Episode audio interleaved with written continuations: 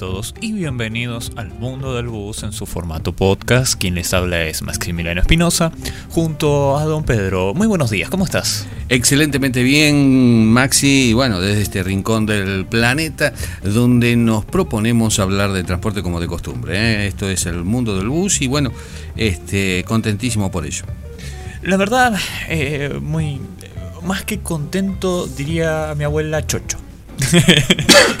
¿Viste, cuando, le, agregan esas palabritas que exageran un poco lo tradicional? Y estamos, y estamos y porque estamos estrenando cosas nuevas. Eh, ¿Viste? El chiche nuevo. Eh, en fin, eh, antes, antes de comenzar quiero mandarle un saludo a todos los que se suscribieron al canal de YouTube, agradecer a todos los que se sumaron al episodio anterior, al podcast del lunes.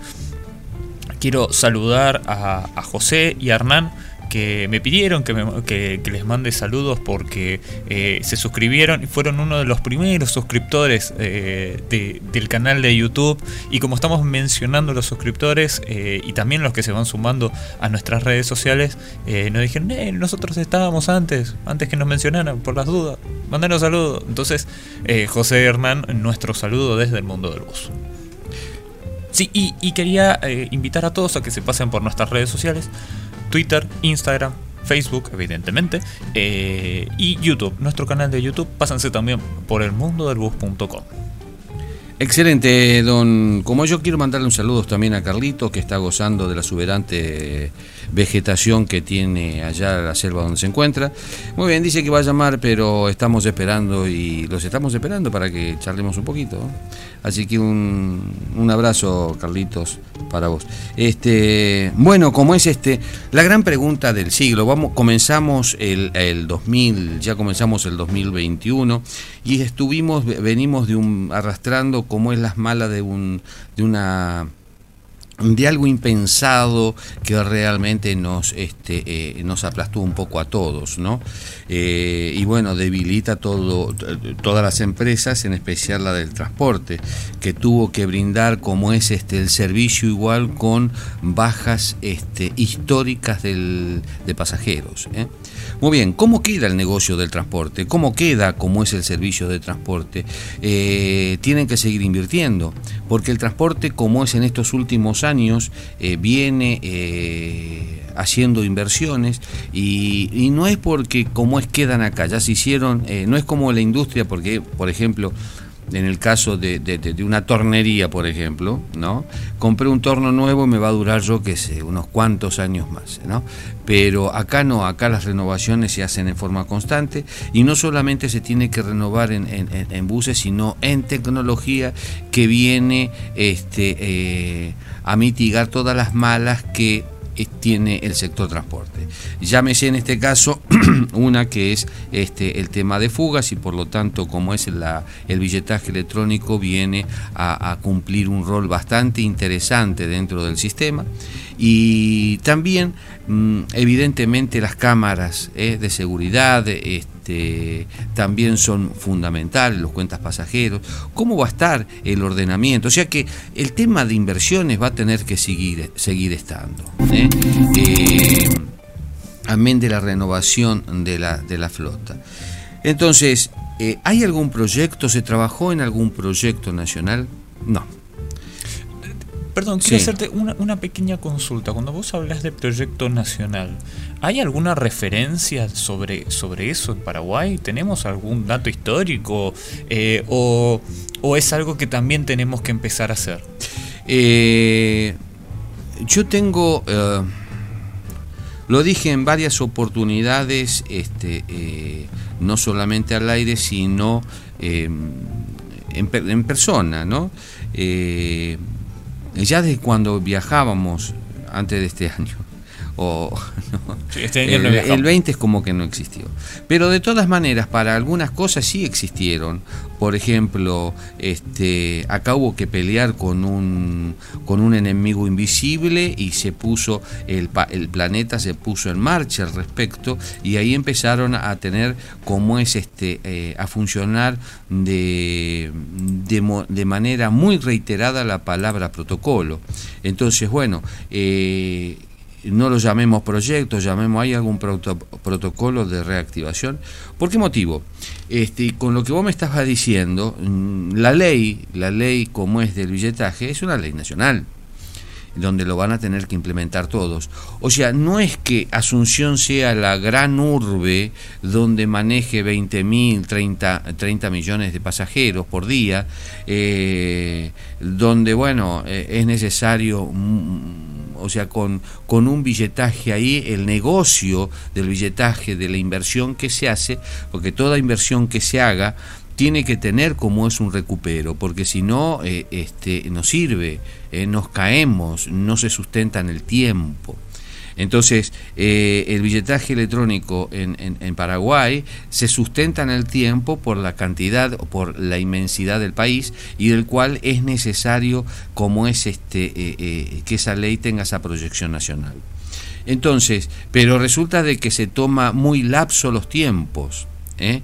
¿Cuánto tiempo lleva primero en Asunción, después de corta distancia, después vamos a la larga distancia y se, hizo distancioso el, proyecto? Eh, y cuando los proyectos son muy laxos, muy laxos, las tendencias, las tendencias comprobadas son del fracaso. Es decir, siempre le tuve miedo a esto y siempre lo estuve reiterando. Eh, si vos me, me, preguntaste eh, si hubo un proyecto, sí hubo un proyecto, por ejemplo el proyecto COMI, ¿eh?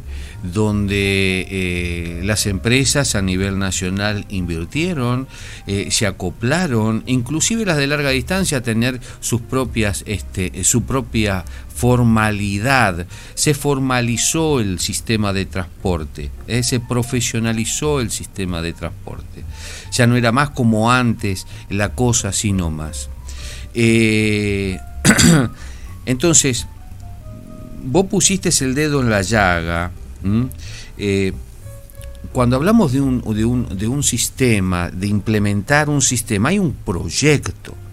Eh, el proyecto del billetaje es tan importante porque va a sanear la administración del, este, del sistema de transporte. Las empresas vienen hace años haciendo agua porque amén de que van perdiendo capacidad de este eh, eh, de pasajeros ¿eh? porque el, sistema es tan ruin que de pronto las empresas pueden llegar a tener el, el, servicio que la ciudadanía necesita y si lo ponen evidentemente este, dura una soplada ¿eh? Entonces, siempre se tienen que ir a los recursos de decir, bueno, este, eh, vamos a sacar los buses que más este, están rindiendo, en las zonas que más rinden. Eh, ¿Por qué? Porque la empresa necesita, tiene un costo fijo diario y por lo tanto necesita recaudar para costear los gastos que demanda el servicio. Entonces, pero estamos hablando de un servicio que no es bueno estamos. Entonces, eso se lo plantea, no, se está el, el, gobierno, se está esperando del billetaje electrónico porque también eso es una manera de especular en, todo este, en todos estos tiempos, de ir especulando para, como es, este, ir esquivándole el trasero a la jeringa. Es decir, y estoy hablando de gobierno, ¿eh? es decir, ¿es muy serio el tema? No, es pomposo, más que serio.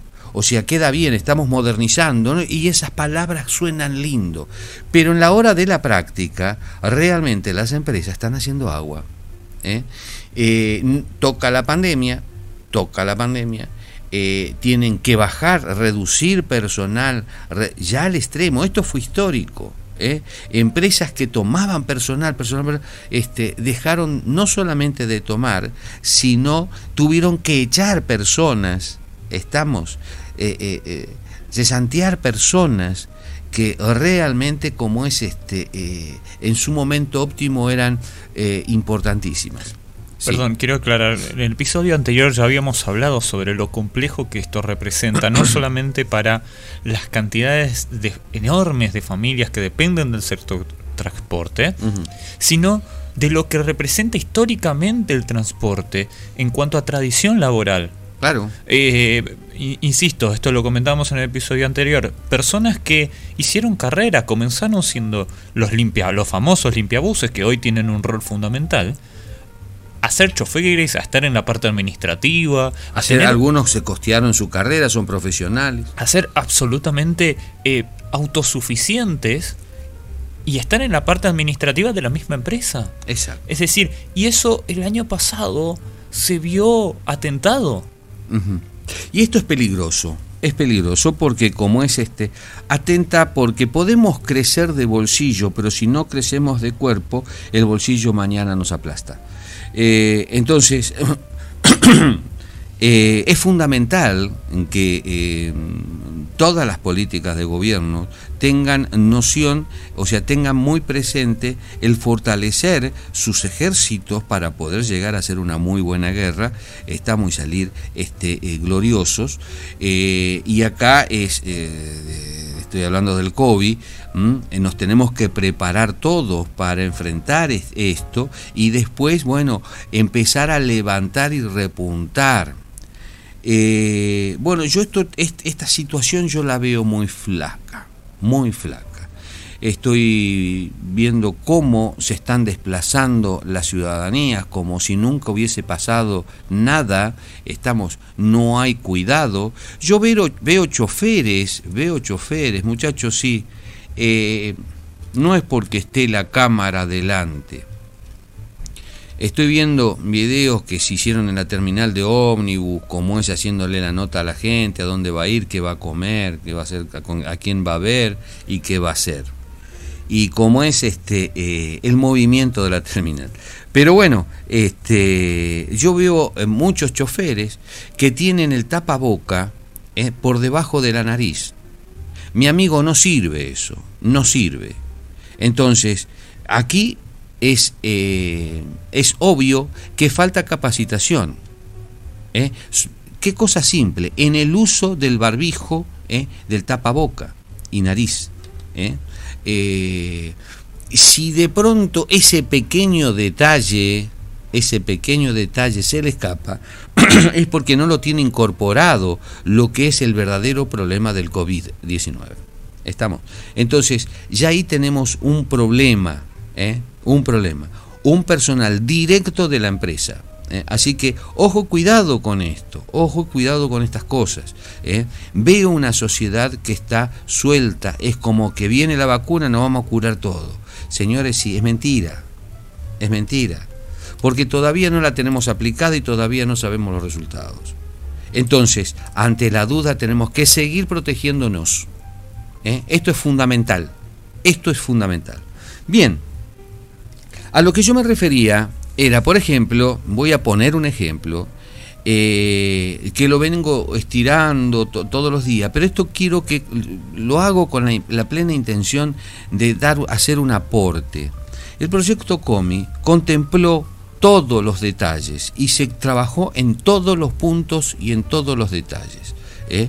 no solamente profesionalizar y como es este eh, eh, actualizar a las empresas, registrarlas como tal, registrar la cantidad de empleados, registrar la cantidad de choferes, tener un padrón de choferes, tener un padrón de vehículos y de empresas. Esto es fundamental que sea. Y ahora le explico por qué.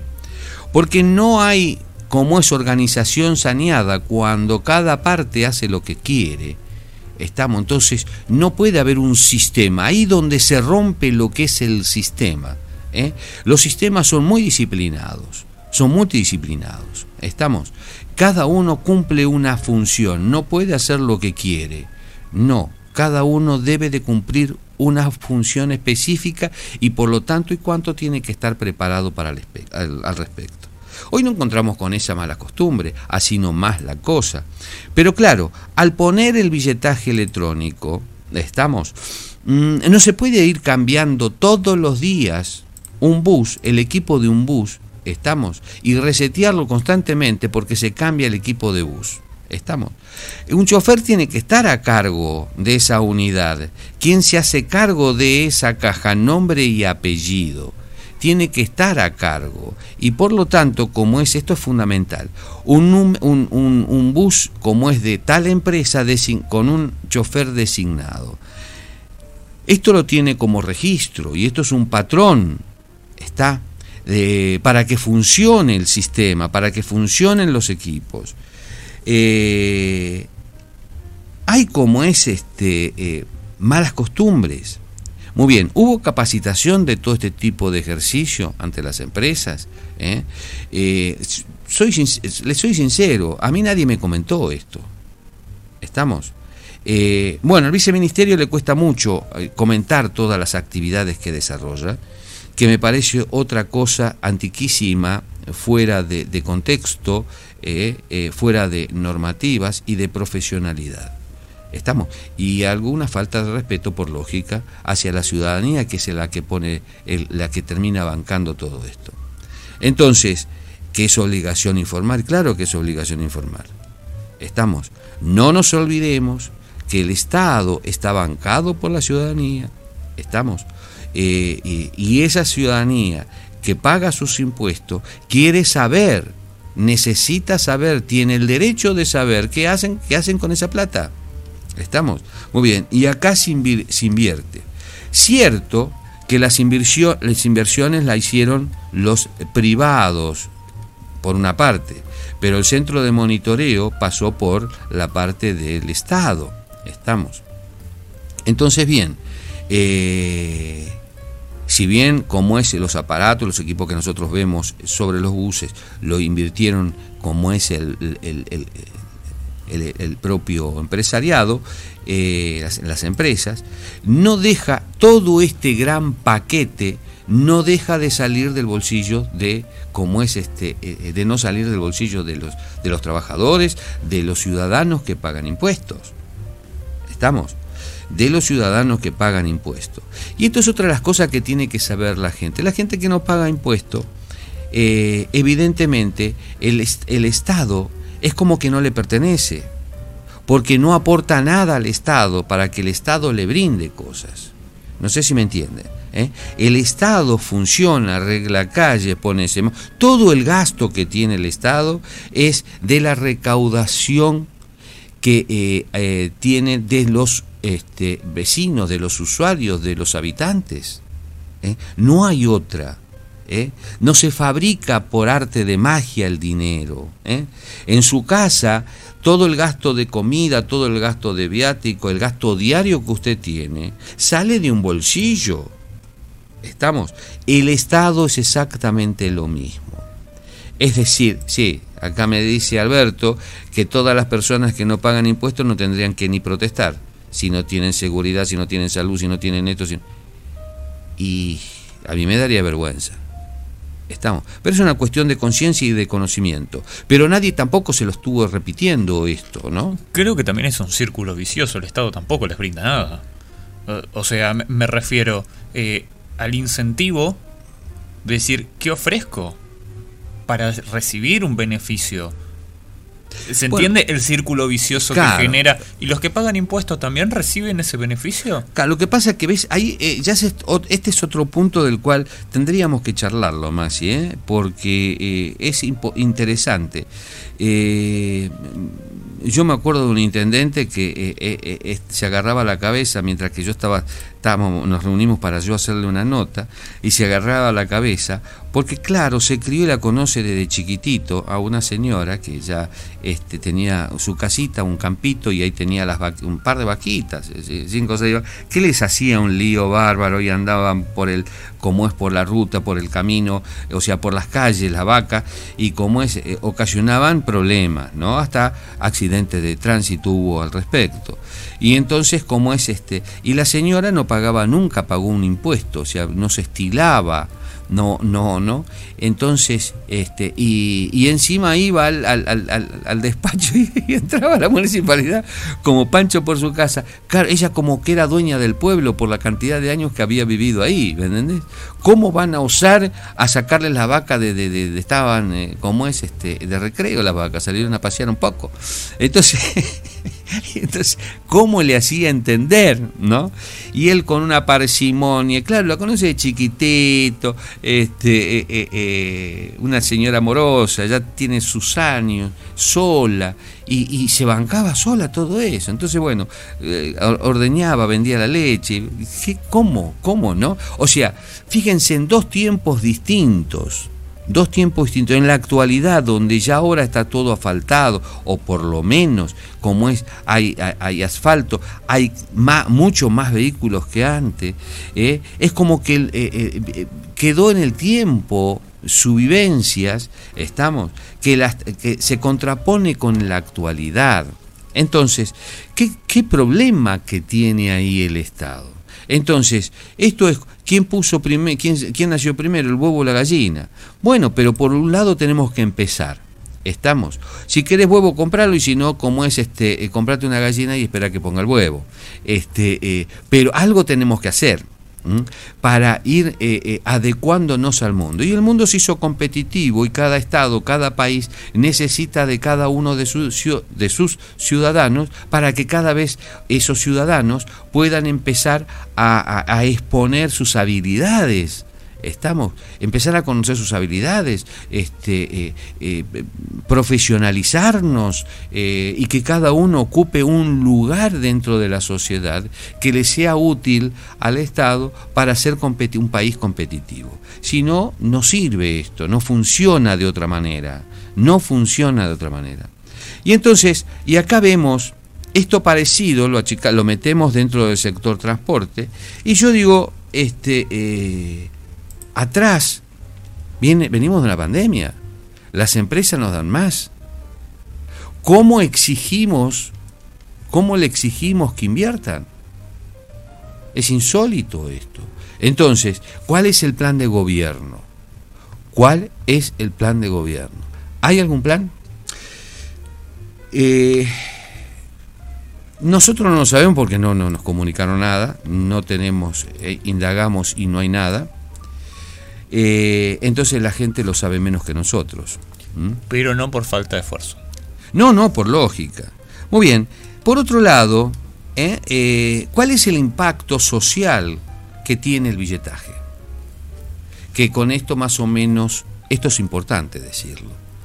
O sea, no es poner maquinita y que la gente compre la tarjeta y que pase por la tarjeta. O lo hacemos en serio o esto es para figurar. Entonces, ustedes fíjense, se hace eh, para Asunción. Pero también tenemos miles de personas que vienen del interior a hacer trámite, a hacer cosas, a hacer esta, vienen a Asunción. Esa gente que viene del interior y tiene viajes una o dos veces por mes, este, y a veces cada tanto, eh, tienen que tener un capital y una tarjeta para usarla cada tanto. O sea, porque ellos también están exigidos. Y si el interior, la gente del interior está exigida, ¿por qué pito tenemos que nosotros hacer por sectorcitos y no plantear, como es este, un proyecto a nivel nacional donde todo se exponga, estamos, eh, y donde todo entremos? ¿Por qué no? Entonces, si la gente tiene que tener la tarjeta igual, ¿sí? Entonces, ¿cuántos usuarios del interior e inclusive del, área este, eh, de internos, de los municipios que tienen sus internos, este, están acoplados a esto, a este sistema? Y tenemos aquí, como es este, eh, un grave problema. ¿Cuál es? Que las empresas, las empresas eh, que están habilitadas por el viceministerio, las permisionarias del viceministerio, del área metropolitana de Asunción, tienen una normativa. Ahora, como son regulados los internos por los municipios, eh, hasta ahora no vemos que haya una regulación estricta. Estricta. Eh, cambian sus recorridos a menudo, las unidades de transporte no son de las empresas, a menudo se van cambiando. O sea, claro, como es empresas chicas, no interesa. Estamos. Eh, y esto es para algunos que de pronto son alguna autoridad que de pronto quiere como es manotearse una empresita y tienen ahí algún como es este eh, eh, alguna empresita a favor pero el billetaje para qué lo ponemos lo ponemos para blanquear la situación generar un orden dentro de la administración de las empresas y del sistema del transporte entonces vuelvo a reiterar el impacto, hay un gran impacto. Que las empresas están, cada bus va a estar, que tiene el equipo, está monitoreado porque tiene GPS. Entonces, ¿tienen que tener su recorrido? ¿Ir por cualquier lado? No. Tienen un recorrido establecido y lo tienen que cumplir. Tienen un horario establecido y lo tienen que cumplir. Porque ahora no es que el Estado no se entera que tal recorrido no se cubrió, que tal horario no se cubrió. Con el billetaje ya se sabe, porque tiene GPS, están como es este... Eh, eh, eh, se está monitoreando, cada uno de los, de los buses. Es más, es tan beneficioso para el empresario, porque es la primera vez en la historia de este sector que el empresario va a controlar sus cajas de recaudación, sus unidades que le salió fortuna. Estamos, lo va a controlar. ¿Mm?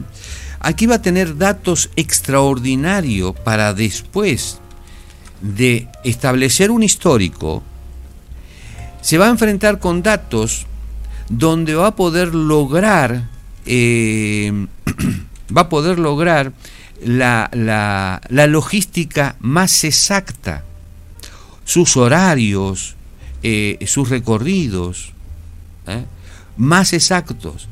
Eh, hay horarios que no hay pasajeros, entonces ¿para qué voy a mandar un bus para gastar dinero? Entonces, ¿cómo lo puedo suplir? Ahí vamos a saber, vamos a tener la radiografía exacta de las pérdidas y ganancias. Estamos del sistema. El sistema no puede perder, el sistema tiene que ganar. Y, no y tenemos que dejar de pensar en migajas. ¿Sabe por qué? Porque la ciudadanía tiene que viajar en ónibus que realmente le den, le brinden seguridad. A ver si somos claros. Nos paramos en la esquina de Asunción de, San Lorenzo o de cualquier otra ciudad y vemos unidades que realmente dan pena pena. ¿Le pueden dar esas unidades seguridad a los pasajeros? Bueno, díganme, ¿no es una falta de respeto para los pasajeros que le dicen tenés que poner 2.000 tanto y lo pone, tenés que poner 3.000 lo pone, o tenés que poner 5.000 porque tenés aire acondicionado, cuando salió como es el aire acondicionado se pagaba 5.000 pesos, 5.000 guaraníes el pasaje? Estamos. La gente lo pagó y elegía su forma de viajar. No es derecho del ciudadano tener, como, tener la, posibilidad de elegir cómo quiere viajar. Entonces, todas estas cosas yo las estoy pensando en voz alta, Maxi. Eh, vos fíjate qué necesario que es el sistema del billetaje electrónico y qué en deuda que estamos todos. Yo creo que acá también es un poco, la, hay que hacer la mea culpa de, todo esto, porque si bien tenemos una clase dirigente que es la que nosotros como usuarios dependemos, porque sin ellos no se podría hacer nada, pero también nosotros los usuarios tenemos muchos malos hábitos que a fin de año nos dimos cuenta de que claramente, sumado al hartazgo de un año complicado, pongámosles todas las variables que quieran, porque eso también es cierto y hay que sumarlo. Eh, la aplicación total del billetaje electrónico fue un desastre. Entonces, pongámonos hoy, un año nuevo, pongámonos a pensar y a actuar en consecuencia, es decir, cuáles fueron los errores que se cometieron y cómo debemos de solucionarlo. Pero no cómo lo solucionaría, digo bien, eh, algún que otro país o fulano o mengano en otro lado. No, no. Tengamos en cuenta, en cuenta nuestros problemas, nuestras características, nuestras posibilidades y a partir de ahí busquemos soluciones. Porque es muy fácil pensar cómo lo solucionó, no sé, Estados Unidos o cómo lo solucionó Argentina con la imposición total de un sistema que no es privado, sino es público. Eh, hay muchas variantes del cual debemos ser conscientes a la hora de decir, bueno, plantemos soluciones. No es eh, decir cómo le funcionó al otro y a mí me puede funcionar. No, busquemos cómo nosotros lo solucionamos, cómo nosotros lo podemos arreglar, porque tenemos muchas particularidades. El trabajador informal, cómo podemos nosotros llegar a ese trabajador informal, a los trabajadores del mercado, cómo nosotros podemos llegar al trabajador del mercado, que se sienta seguro toda su vida, pasó 60 años trabajando en negro. ¿Cómo hoy le decimos, mira, tu plata ya no sirve? ¿Cómo que no? Eh, hagamos docencia, expliquémosle que su plata sigue sirviendo en otro formato. Sigue siendo suya. Es decir, tengamos en cuenta eso, porque si bien somos una capital, Asunción es una capital, área metropolitana tiene un flujo grande de gente, también convivimos con nuestra propia idiosincrasia y, mucho atraso y mucha falta de, de, de, de, de el Estado estuvo muy, muy ausente en, muchos, en muchas áreas y en la parte de educación es una de ellas. Entonces, el empresariado también, ¿eh? El empresariado de transporte también. Sumo a todos. Sumo a todos porque el empresariado también fue, entre comillas, cómplice con el chofer. Cómodo. De, un sistema que hasta ahora le sirvió. No sé cómo le sirvió porque muchos se, fundieron. No sé en qué sentido le sirvió. En una cuestión de comodidad, supongo. Pero hay empresarios que dicen, no, a mí me sirve que tal chofer me traiga o, arreglar con el chofer. Claro, si él tiene otras empresas poniéndole, capitalizando esta empresa de transporte. Así el sistema no funciona. Bueno, como es este, hoy, eh, eh, eh, hoy la cosa es distinta. Si queremos hacerlas, como es que esto salga bien, o sea, el billetaje tiene que salir bien. No es el problema el sistema, sino cómo empleamos al sistema, cómo manejamos las herramientas que tenemos. Eh, entonces, eh, a mí me, eh, yo lo veo con mucha preocupación y ocupación. Estamos, este tema. Y aquí el empresariado es el que tiene que ponerle más fuerza, tiene que hacer docencia con, con la gente. porque es bueno? Es la primera vez que tienen, muchachos, es la primera vez que tienen una herramienta como es extraordinaria para controlar el flujo de caja.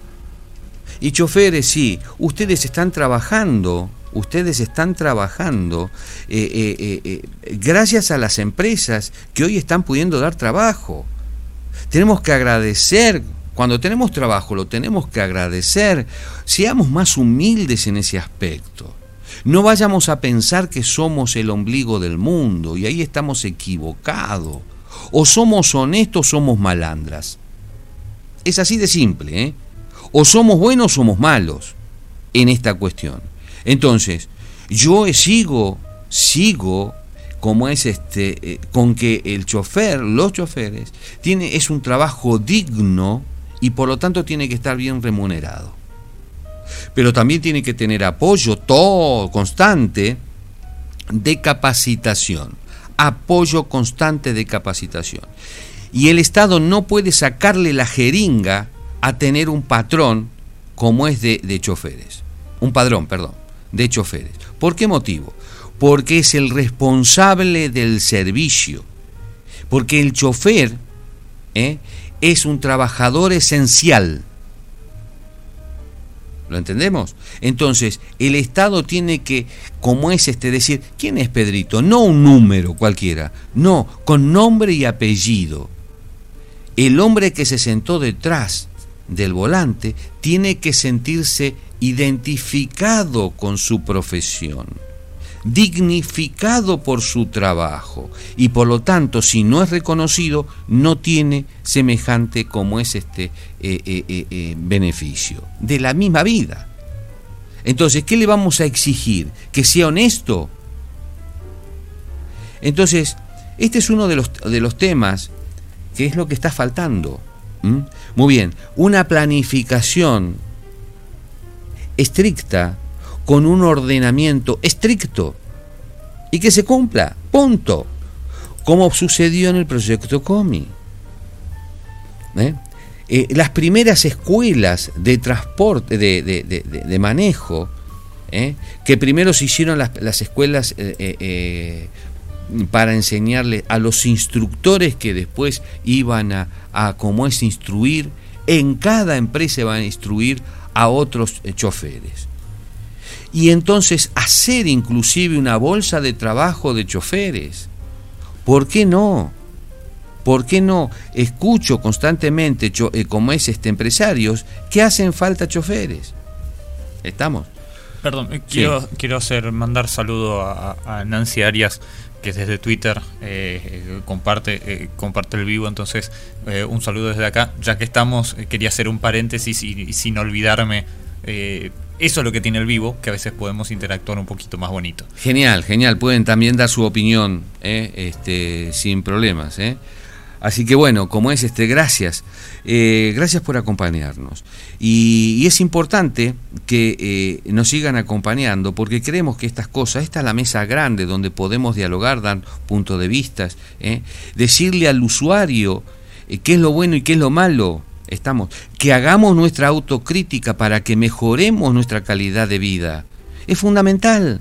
Todo sirve para mejorar nuestra calidad de vida, mirarnos a la, cara con, con, esa cosa linda de decir nos sentimos útil, ¿verdad? Qué lindo. Bueno, en este aspecto, fíjense en las cosas que estamos mencionando, lo que causa, el impacto que causa social el billetaje electrónico, ¿no? Eh, ya hablamos del tema de los recorridos, que se van a hacer los recorridos estables y como es la función, en un momento dado los internos, los internos son parte del sistema del transporte. Estamos, no es una apendicitis por ahí aguda que bueno, cualquier cosita se estirpa, se tira, listo, ya está a otra cosa. Estamos y sigue funcionando todo. No, son partes, porque también a las ciudades hay que darle importancia. Cada ciudad tiene su importancia. Vive gente vive gente y necesita trasladarse. Entonces, obviamente que ahí, ¿cuál es el negocio del transporte? Entonces, no puede ser que haya una normativa para los urbanos, otra para los internos, otra para corta distancia, para larga distancia y otra para... No, no, porque en un punto nos encontramos. ¿Sabe dónde? En eso que llamamos organización.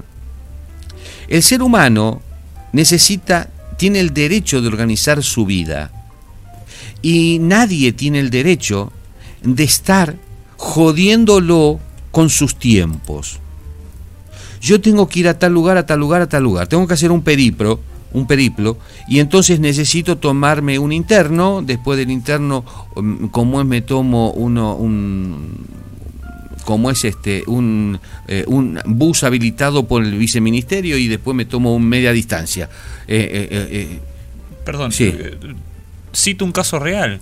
Nosotros estábamos en, en Nuestra Señora, nos tuvimos que tomar un interno para ir hasta Dinatran, ¿te recordás? Que atravesaba Luque, nos tomamos un interno para ir hasta la Dinatran.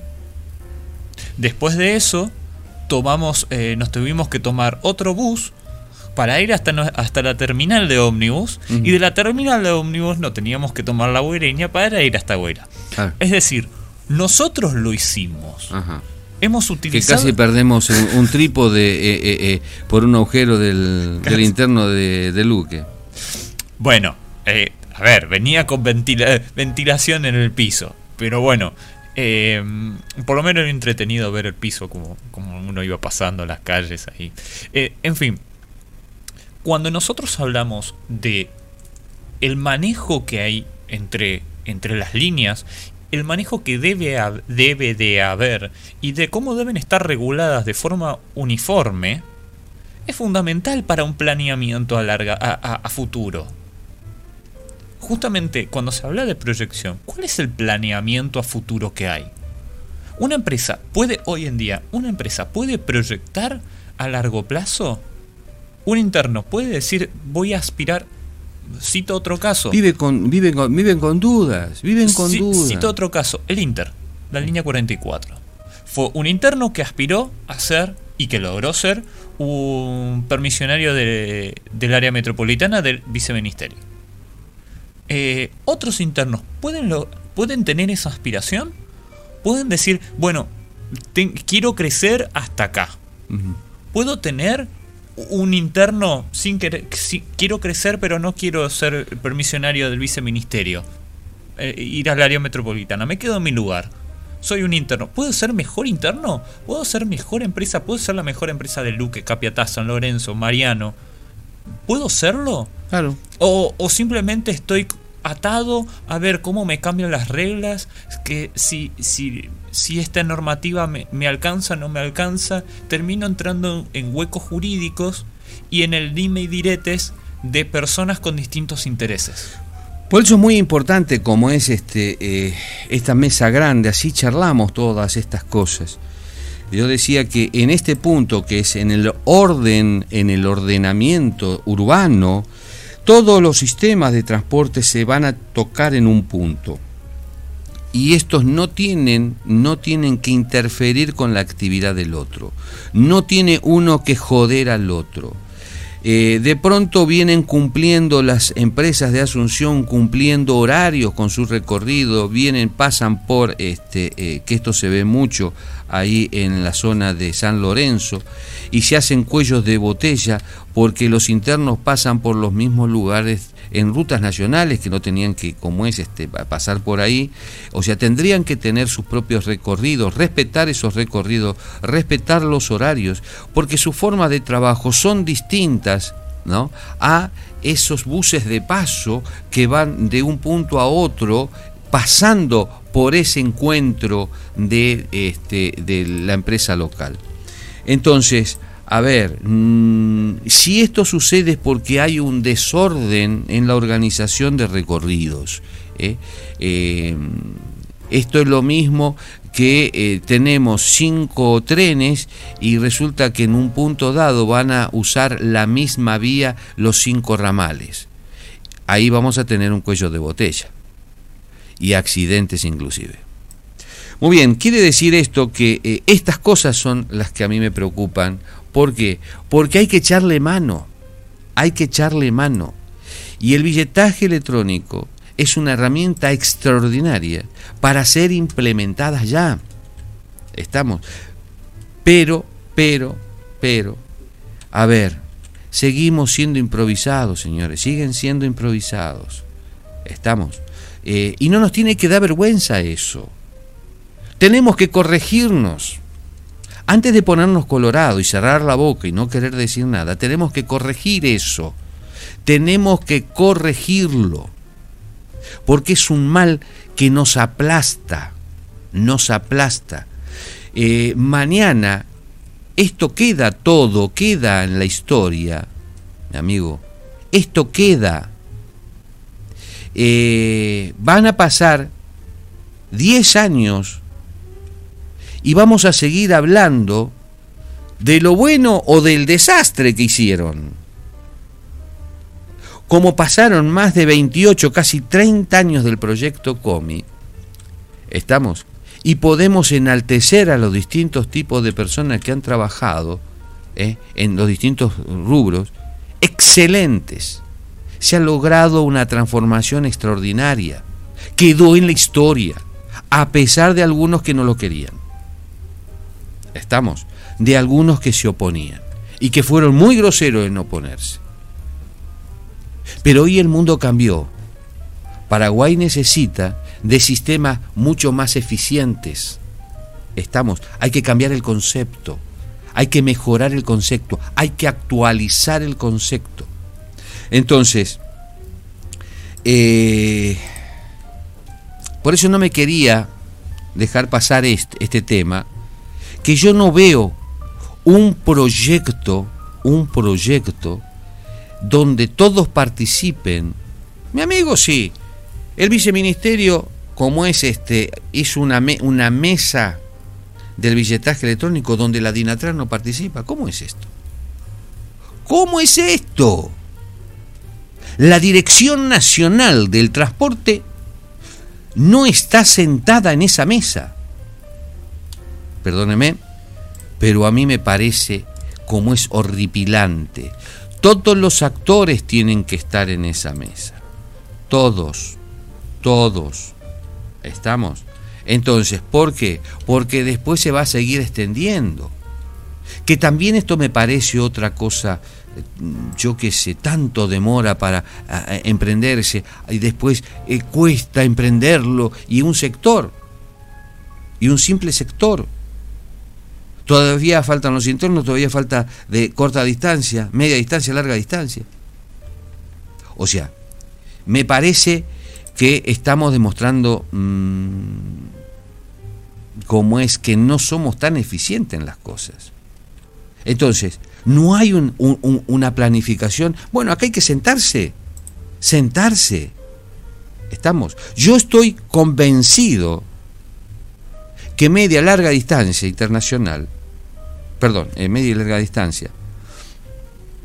Hay cosas que no les gustan de esto. Entonces, muchachos, nos tenemos que sentar, utilicen la mesa grande. Y es importante que cada empresario defienda también. ¿Estamos? Defienda. Porque este sistema de billetaje electrónico no tiene que fallar. No tiene que fallar porque como es este, lo estamos boicoteando nosotros mismos. Es una excelente oportunidad para profesionalizar y sanear todo el sistema administrativo, todo el sistema operativo y tener como es un plan de futuro, porque con los datos que arroja, arrojará este sistema, bien las empresas y el propio ministerio o, la Dirección Nacional de, Transporte van a poder visorar el futuro y cómo corregir los males que vienen o cómo seguir avanzando en la evolución. Así que este, eh, también tocamos el tema, no nos olvidamos de los choferes, porque también es un problema. Estamos, también es un tema. Ellos son parte del sistema son parte del sistema y todos tienen que estar empadronados. Muy bien, este, don Maximiliano, eh, falta un plan de... ¿Hay un plan serio de transporte? Después de lo que hablamos, te pido por favor, vos que estás del otro lado, nos podés enviar tu opinión. Claro que sí, escribinos tu opinión, eh, participa. Cada uno de los usuarios, cuéntenme sus vivencias vamos a hacerlas públicas también. ¿eh? Porque de esa manera vamos a conocer los verdaderos problemas y a ver cómo le podemos solucionar. Vuelvo a repetir, el mundo del bus, esa mesa grande donde nos podemos juntar todos a ver cómo solucionamos nuestros problemas, cómo mejoramos nuestro trabajo, cómo mejoramos el trabajo de las empresas, cómo ayudamos a las empresas para que se fortifiquen y sigan dando fuentes de trabajo y aumenten no solamente la cantidad, sino la calidad. Será hasta la próxima, hermosa gente. Están todos invitados para seguir escuchando el resto de los episodios de, estos podcasts que ahora los transmitimos en vivo lunes, miércoles y viernes. Ya saben, el viernes nos estaremos escuchando y viendo si todo sale bien y si este año lo sigue permitiendo que seguro que sí. Eh, invito a todos a que se pasen también por nuestras redes sociales, en Twitter, en Instagram, en YouTube, suscríbanse a nuestro canal de YouTube, también pásense por Telegram, suscríbanse al canal de, al canal de Telegram, métanse allí, ahí van a encontrar los enlaces. Eh, y súmense a la comunidad del mundo del bus oficial en Facebook, eh, intercambien, la idea es generar justamente esto, una comunidad que nos permita ir intercambiando cosas, opiniones, ver cómo empezar a mejorar todo esto, porque a veces es muy fácil quejarse, pero a la hora de poner los pies en la tierra y empezar a, trabajar realmente, eh, son pocos los que se comprometen. Sumémonos todos y va a ser un poquitito más fácil de lo ya complicado que es. Una vez más, invito a todos a que se pasen por los episodios anteriores. Eh, si no, nos escuchaste en vivo, eh, lunes, miércoles y viernes en vivo por Facebook Live. Si no, los podcasts desde tu plataforma de podcast favorita, desde Spotify, eh, Apple Podcast, en fin, desde donde quieras, o desde nuestro canal también de YouTube. Pasante también por el mundo del bus.com, allí vas a encontrar toda esta información, todo lo que nos venimos diciendo, editoriales, artículos, entrevistas, a modo historia, empresas, en fin, vas a encontrar un bagaje de información enorme y cómo se fue escribiendo la historia del transporte a lo largo de los años.